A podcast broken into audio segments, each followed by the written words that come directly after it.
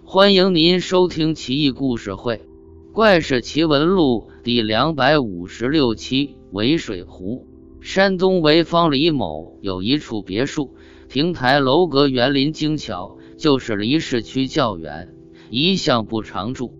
一日，一位老者拜访，说要租别墅，每年给租金五十两黄金，这在当时是很高的价钱了。李某见老者风骨不俗，谈吐清雅，不像是爱忽悠的人，就当即答应了。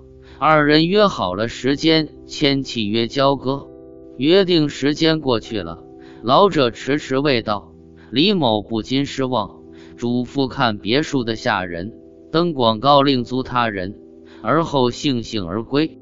第二天，老者登门造访，不大高兴地说：“我跟先生契约租金都商量好了，您怎么还想租给别人呢？”李某笑道。老先生别急啊，我们约好的昨天见面签合同，你没来，我还以为出什么幺蛾子了呢。老者说道：“我最讨厌的就是蛾子。”李某赶紧解释说：“哎，不是真蛾子，你外地的吧？是状况的意思，还以为您出了什么状况了呢。”老者道：“没啥状况，不瞒先生。”我是举家避难到这的，想租你的别墅常住，不能不挑个良辰吉日再搬家吧？李某道：“那是啊，人之常情嘛。”老者道：“我选的吉日是十天之后，这样吧，我现在就先给你一年房租得了，省得你觉得我忽悠你。”说罢，交了金子，签了合同。老者似乎还不放心。说道：“我房租也交了，先生就放心吧。就是房子空一年，你也别过问了，好吗？”李某掂量了一下手中的金子，笑道：“当然。”过了很长一段日子，别墅还是空荡荡的，没人居住，也从没听人说有人搬了进去。李某就犯起嘀咕来了，还是决定去看看。到了别墅大门外，见大门紧闭，院内隐约有炊烟袅袅升起。趴门上一听，好像里边还有人说话。李某赶紧敲门，把名次从门里塞了进去，煞有介事的来个正式拜访。老者敞开大门迎接，笑容可掬，招待周到。李某一律顿消，回到家中。派下人给老者送了礼物，老者收下，还回赠了更昂贵、更精美的东西。李某乐不可支。几天后，李某在家中设宴款待老者，推杯换盏，谈天说地，气氛极为融洽。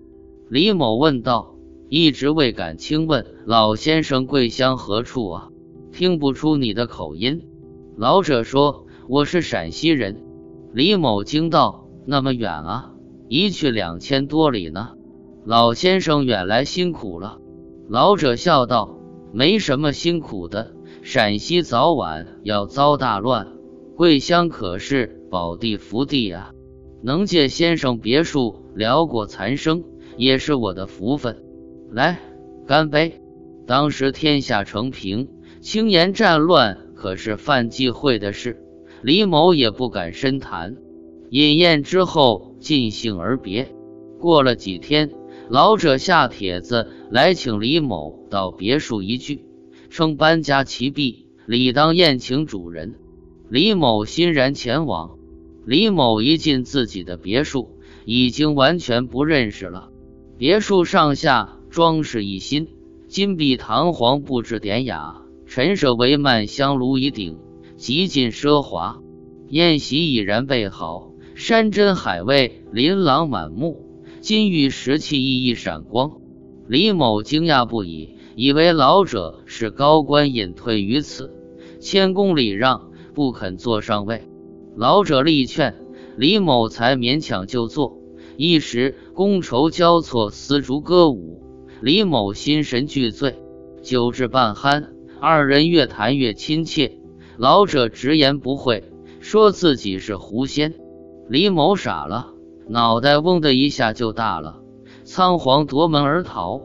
路上遇见几个朋友，上气不接下气的一五一十把情况告诉他们，大家都很惊诧。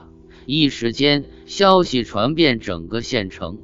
李某酒醒之后，还有些惊魂不定。老者登门探望，言谈之间还是那么彬彬有礼、温文儒雅，毫无恶意。李某渐渐也就释怀了。而后，乡绅士子无不前去拜望老者，老者都热情款待，高谈阔论，诗酒畅论天下，所有人为之折服。